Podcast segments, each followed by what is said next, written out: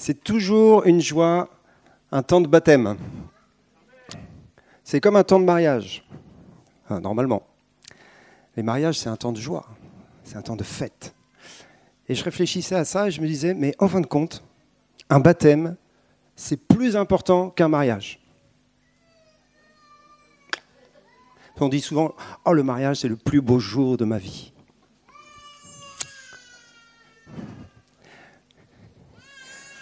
Pour ma femme, c'était le plus beau jour de sa vie parce qu'elle se marie avec moi.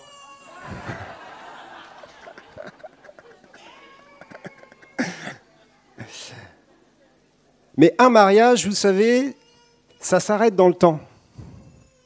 Tu t'engages jusqu'à ce que la mort vous sépare. C'est un peu triste. Hein. En fin de compte, la fin du mariage, c'est la mort.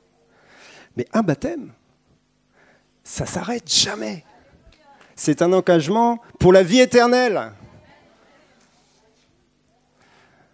Alors, ils ne vont pas se marier avec Jésus, parce que je vous rappelle juste que c'est l'Église qui va se marier avec Jésus un jour. Ce sera les noces de l'agneau. Mais tous ceux qui seront rassemblés aux noces de l'agneau, ils auront cru et ils auront été baptisés, s'ils ont, eu le temps. Vous savez que celui qui, sur la croix, a confessé sa foi, il n'a pas eu le temps de se faire baptiser, le gars. Mais Jésus lui a dit, tu seras avec moi aujourd'hui dans le paradis, dans ma présence éternelle. Celui qui croit et qui sera baptisé sera sauvé. Et le salut, c'est la chose la plus importante qui puisse arriver dans la vie d'un homme. Il n'y a pas autre chose de plus important que cela. Alors souvent on se dit, ouais, le salut, c'est l'histoire du début de la vie chrétienne. C'est plus que l'histoire du début de la vie chrétienne. C'est l'histoire de la vie éternelle c'est l'histoire de la semence de la vie qui a triomphé de la mort. Vous savez, l'histoire de l'humanité, elle commence dans un jardin. Rassurez-vous, je ne vais pas vous faire toute l'histoire de l'humanité, mais elle commence dans un jardin, le jardin d'Éden, qui est un jardin de délices. Et dans ce jardin de délices, il y a toutes sortes d'arbres dont les fruits sont bons à manger. Et il y a un verset que je voudrais vous lire. Et si j'avais pris mes lunettes, ça aurait été super.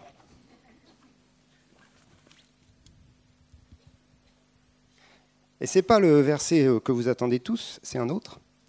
Dans Genèse 1, verset 11, Puis Dieu dit que la terre produise de la verdure, de l'herbe portant de la semence, des arbres fruitiers donnant du fruit selon leur espèce et ayant en eux leur semence sur la terre, et cela fut ainsi. Est-ce qu'il y a des jardiniers dans la salle? On a un super jardinier qui s'appelle Jonathan. Tout le monde a remarqué comment c'est fleuri en ce moment. Bravo Jonathan C'est magnifique On va bientôt être l'église la plus fleurie de France. On prépare le concours. On va avoir notre panneau à l'entrée. C'est juste magnifique. Et ça, ça vient de Dieu. C'est la gloire de Dieu. Dès le départ, Dieu a dit, je vais faire plein de fruits, plein d'arbres, plein de semences différentes. Il va y avoir des pruniers, il va y avoir des pommiers, il va y avoir des cerisiers, il va y avoir de la cardamone, il va y avoir des trucs incroyables. Je reviens de Chine, vous allez sur les marchés, ça n'a rien à voir avec chez nous. Hein. C'est d'autres fruits, d'autres légumes. Il y a une multitude de fruits sur la terre depuis le commencement. Et chaque arbre a sa semence. Chaque arbre porte en lui-même la capacité de se reproduire et de reproduire, j'allais dire, à l'infini son fruit et le multiplier. Il y a des pommes, et il y a encore plus de pommes, et toujours plus de pommes. Dans le royaume de Dieu, il y aura plein de fruits encore. Et Dieu donne ce principe-là.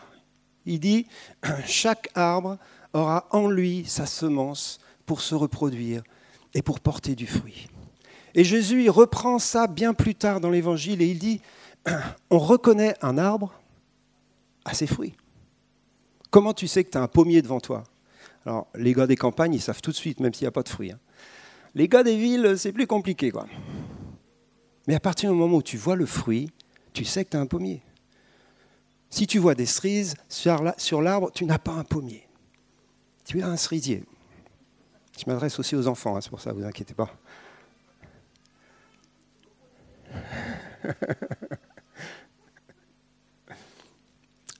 Et cette histoire du fruit, elle a bouleversé l'histoire de notre humanité. Parce qu'il y avait un arbre dans le jardin et il ne fallait pas en manger le fruit. C'était l'arbre de la connaissance du bien et du mal. Et Jésus a dit, enfin Dieu a dit, le jour où tu en mangeras, tu mourras certainement. Et tu seras séparé de moi. Alors ne mange pas de cet arbre-là. Et pourtant, dans le même jardin, il y avait un arbre qui s'appelait l'arbre de la vie. Et celui-là, l'homme avait le droit d'en manger et de vivre éternellement. Mais il a choisi le mauvais arbre et il s'est détourné de la présence de Dieu et Dieu a été obligé de l'expulser du jardin. Et depuis ce jour-là, l'humanité a en elle-même une semence qui n'est pas la bonne. Une semence qui n'est pas la bonne. Et tout le projet de Dieu, tout le travail de Dieu, c'est de venir dans ta vie pour semer une autre semence que celle que tu as reçue à ta naissance. Une nouvelle semence, la semence de l'arbre de la vie, la semence qui porte du fruit pour la vie éternelle, la semence que Jésus est venu apporter. Quand on parle de, baptême, on parle de vie de disciple ceux qui vont se faire baptiser, vont s'engager à suivre le Seigneur Jésus, à marcher dans ses voies. C'est un peu l'entrée dans la vie de disciple. La marche avec Jésus chaque jour jusqu'à la fin. Et le baptême déclare cette entrée-là, ce début, ce commencement, même s'ils ont déjà commencé. Mais c'est comme un jour J qui marque le changement. J'ai décidé de suivre Jésus j'ai décidé, parce que j'ai cru en lui, de marcher dans une vie de disciple. Et Jésus a dit quelque chose concernant la vie de disciple, qui se trouve dans Jean 15, verset 8. Il a dit, Si vous portez beaucoup de fruits, c'est ainsi que mon Père sera glorifié et que vous serez mes disciples. Un disciple de Jésus, c'est quelqu'un qui porte du fruit, même qui porte beaucoup de fruits. On reconnaît un arbre à ses fruits. On reconnaît un disciple de Jésus à ses fruits. Et ça, ça s'adresse à chacun d'entre nous, pas seulement aux nouveaux baptisés. Quels sont les fruits que je porte dans ma vie? Comment est-ce qu'il faut que j'en porte beaucoup et davantage? Comment faire? Et Jésus, pourtant, il, insiste. Hein. Il dit, si vous portez beaucoup de fruits, c'est ainsi que mon Père sera glorifié et que vous serez mes disciples. C'est pas porter un peu, c'est porter beaucoup. Parce que Dieu est un Dieu d'abondance. Hein. Si on a un arbre dans notre jardin, on s'attend à ce que ça porte beaucoup de fruits. Surtout si l'arbre il avait un peu vieilli, quoi. Il commence à avoir beaucoup de sève, beaucoup de branches. On s'attend à une récolte abondante parce que Dieu est comme ça. Et quand il y a des mauvaises récoltes, c'est qu'il y a eu un mauvais soin, il n'a pas plu assez, enfin, il y a eu un problème. Mais dans la norme des choses de Dieu, il y a beaucoup de fruits. Au début, un petit peu, et plus l'arbre grandit, plus il y en a. Et lorsque tu portes beaucoup de fruits, tu es en train de glorifier le Père, et tu es en train d'être un disciple accompli. Alors ça pose des questions, bien sûr, et on n'a pas le temps de tout voir ce matin, mais je vous lance quelques pistes, parce qu'en fin de compte, c'est passionnant cette histoire-là. Parce que Jésus nous a donné cette belle parabole dont je viens de tirer un verset, qui est la parabole du cep et des sarments. Et c'est une parabole qui parle tellement. Elle est simple. Jésus dit, je suis le cep, vous êtes les sarments.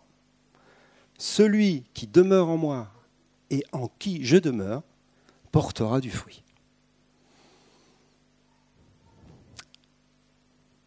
Notre but, notre rôle, notre engagement, c'est de demeurer en relation avec Jésus. C'est de demeurer sur le cep. C'est de continuer à puiser la vie de celui qui est l'arbre de la vie, de celui qui a mis en nous une nouvelle semence. Et alors, si nous demeurons dans cette relation, nous allons porter du fruit. Le fruit ne vient pas de nous, le fruit vient de lui. Il passe par nous, mais il vient de lui. Il passe par nous à condition que nous restions greffés, enracinés, attachés à lui. C'est la communion avec Jésus qui nous fait porter du fruit et qui nous fait porter du fruit dans notre saison. Il y a des saisons pour le fruit, c'est ce que dit aussi cette parabole. Quand tu as porté pas mal de fruits, eh bien, euh, le vigneron arrive et il coupe tout. Ça devient tout rabougri, ça devient tout moche presque. Mais il reste l'essentiel.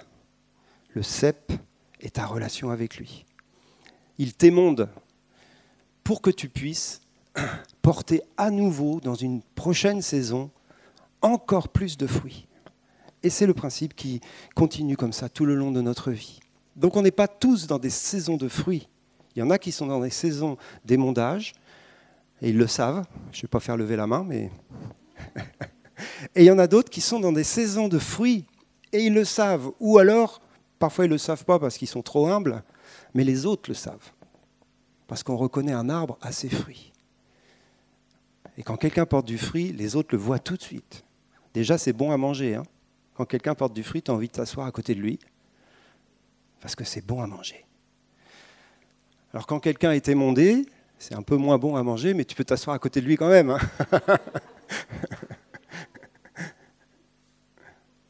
c'est quoi le fruit? C'est la question qui se pose. J'ai trouvé trois catégories de fruits que l'on peut porter je vous les donne juste pour information. Mais il y en a certainement plus. Le premier, et c'est étonnant, c'est la sainteté. Bah oui, la sainteté ne provient pas de nous. Essaye de faire pousser la sainteté de ta vie, tu vas voir, ça ne marche pas trop. En général, ce qui pousse, c'est des trucs pas terribles. Par nos propres efforts, c'est la semence d'Adam qui essaye de porter du fruit et elle ne porte pas le fruit de sainteté. Mais par contre, celui qui est saint vit en nous, c'est Jésus. Et il y a un verset magnifique qui nous dit dans Romains 6, 22, Mais maintenant étant affranchi du péché et devenu esclave de la justice, vous avez pour fruit la sainteté et pour fin la vie éternelle. Vous avez pour fruit la sainteté. La sainteté est un fruit. N'essaye pas d'être saint, essaye d'être en communion avec Jésus de plus en plus. Et tu porteras le fruit de la sainteté. Et ce qui va avec ça, c'est la deuxième catégorie de fruits, c'est bien sûr le caractère, ce qu'on appelle dans Galates 5.22 le fruit de l'esprit. Le fruit de l'esprit, c'est un caractère. Et au fur et à mesure que tu es en communion avec celui qui a ce caractère-là, eh bien ton caractère change et tu lui ressembles de plus en plus. Et dans ce sens-là, tu portes beaucoup de fruits. Souvent, on a tendance à penser aux fruits en termes de rendement, parce qu'on est dans la société du rendement. Il faut beaucoup de conversions, beaucoup de miracles, beaucoup de choses dans nos vies pour qu'il y ait du fruit. C'est du fruit aussi, hein mais on, peut se mettre sous, un joug de rendement, de, euh, vous voyez ce que je veux dire? Le caractère, ce n'est pas le fruit du rendement. J'ai beaucoup bossé aujourd'hui et mon caractère est magnifique. En général, plus tu bosses, moins ton caractère est magnifique. non, non, c'est le fruit de ta communion avec Jésus. La douceur, la paix, la joie, la bonté envers les autres, la grâce, tout ça, c'est un fruit merveilleux qui vient de ta communion avec Jésus. Le troisième, eh bien, curieusement, ce sont nos œuvres. Les œuvres qui viennent de notre relation avec Jésus sont aussi un fruit de nos vies. Juste un verset. Marchez d'une manière digne du Seigneur et soyez-lui entièrement agréable, portant des fruits en toutes sortes de bonnes œuvres et croissant par la connaissance de Dieu. Colossiens 1.10. portant du fruit en toutes sortes de bonnes œuvres. Des œuvres, des actions, des projets, des petites choses, des grandes choses, toutes ces choses qui jaillissent de ta relation avec Jésus sont du fruit. Et c'est du fruit bien concret que les autres peuvent connaître et voir et dans lesquels ils sont bénis. Et la quatrième dimension du fruit, c'est bien sûr la postérité. Qu'elle soit la postérité naturelle de nos vies, et c'est le verset hein, bien connu du psaume 127, Voici des fils sont un héritage de l'Éternel, le fruit des entrailles est une récompense. Qu'est-ce que tu as fait pour avoir des fils et des filles? Pas grand-chose. On ne va pas rentrer dans le détail. Pas grand-chose, en tout cas, de toi-même. Et pourtant, c'est le fruit de tes entrailles. Et du coup, on vient de célébrer la fête des mamans. On s'adresse directement aux mamans. C'est le fruit de tes entrailles. Et c'est incroyable, ça. Et c'est le, le, plus bel exemple du fruit pour lequel tu es entièrement investi et pour lequel tu n'y es pour rien. Vous voyez ce que je veux dire, les mamans hein? C'est-à-dire que tu le portes, tu donnes tout pour lui, tu le nourris, mais tu y es pour rien. C'est le mystère de la vie. Et tu portes du fruit. Le fruit de tes entrailles est une bénédiction. Et bien sûr, c'est valable pour la vie naturelle et c'est valable pour la vie spirituelle. Le fruit de nos entrailles, ce sont ceux qui, au travers de nous, viennent au Seigneur et découvrent sa grâce et son amour et découvrent le salut. Et je terminerai juste avec un principe pour porter du fruit, qui est le principe clé, le principe fondateur, le principe qui a bouleversé l'humanité entière. Vous le trouvez dans Jean 13, verset 23. Euh, non. Verset 24, Jean 12, verset 24, excusez-moi. En vérité, en vérité, je vous le dis, si le grain de blé qui est tombé en terre ne meurt, il reste seul.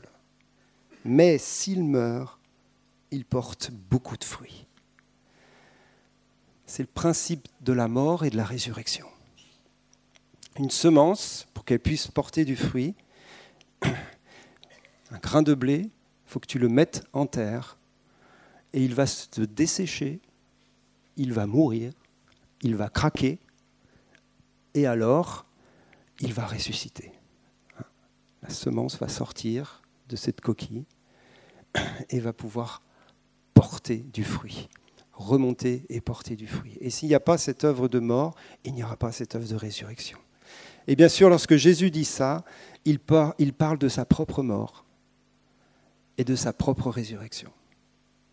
Et Jésus a décidé de venir pour donner sa vie comme une semence, comme la semence de l'humanité que, Dieu va euh, multiplier dans son royaume éternel. Jésus vient, il donne sa vie, il meurt sur la croix, et sur la croix, il est ce grain de blé qui était seul, il était le seul juste, il était le seul être humain sur la terre à avoir parfaitement obéi à son Père, à avoir porté tout le fruit que l'humanité devait porter. Et il donne sa vie, il meurt, afin de pouvoir porter abondamment de fruits. Et les futurs baptisés, qu'est-ce qu'ils vont faire dans quelques instants? Ils vont descendre dans les eaux du baptême, et les eaux du baptême symbolisent le tombeau, la mort de Jésus. ils vont descendre dans les eaux du baptême et ils vont dire, je crois que lorsque Jésus est mort, je suis mort avec lui. Mort à mon ancienne vie, mort à cette semence qui produit que du mauvais fruit. Mais trois jours après, alors vous inquiétez pas, vous n'allez pas rester trois jours dans la piscine, Jésus est sorti du tombeau victorieux et il a multiplié sa vie à tous ceux qui croient. Il a donné sa vie à tous ceux qui croient en son nom et qui reçoivent par la foi cette nouvelle vie, cette semence du royaume, cette semence qui vient directement de Dieu. Et donc lorsqu'ils ressortiront des eaux du baptême, eh bien, ils proclameront qu'ils vivent maintenant de cette nouvelle vie avec Jésus et qu'ils ont reçu une nouvelle semence. Ils sont nés de nouveau pour pouvoir porter du fruit. Et ce qu'on leur souhaite le plus, c'est qu'ils portent abondamment du fruit dans toute leur vie, qu'ils soient bons à manger, qu'ils puissent avoir un caractère transformé de plus en plus, participer à la sainteté de Dieu, qu'ils puissent faire des œuvres incroyables. Vous savez qu'il y a des œuvres qui bouleversent le monde. Il y a des gens qui sont sortis des eaux du baptême et qui sont devenus des mères Teresa ou autres euh, John Bost, etc. etc. On ne sait pas ce que la semence de vie va produire dans la vie de nos trois chers baptisés, mais elle va produire du fruit, des œuvres de gloire, un caractère transformé. Et d'autres personnes seront bénies au travers de vous.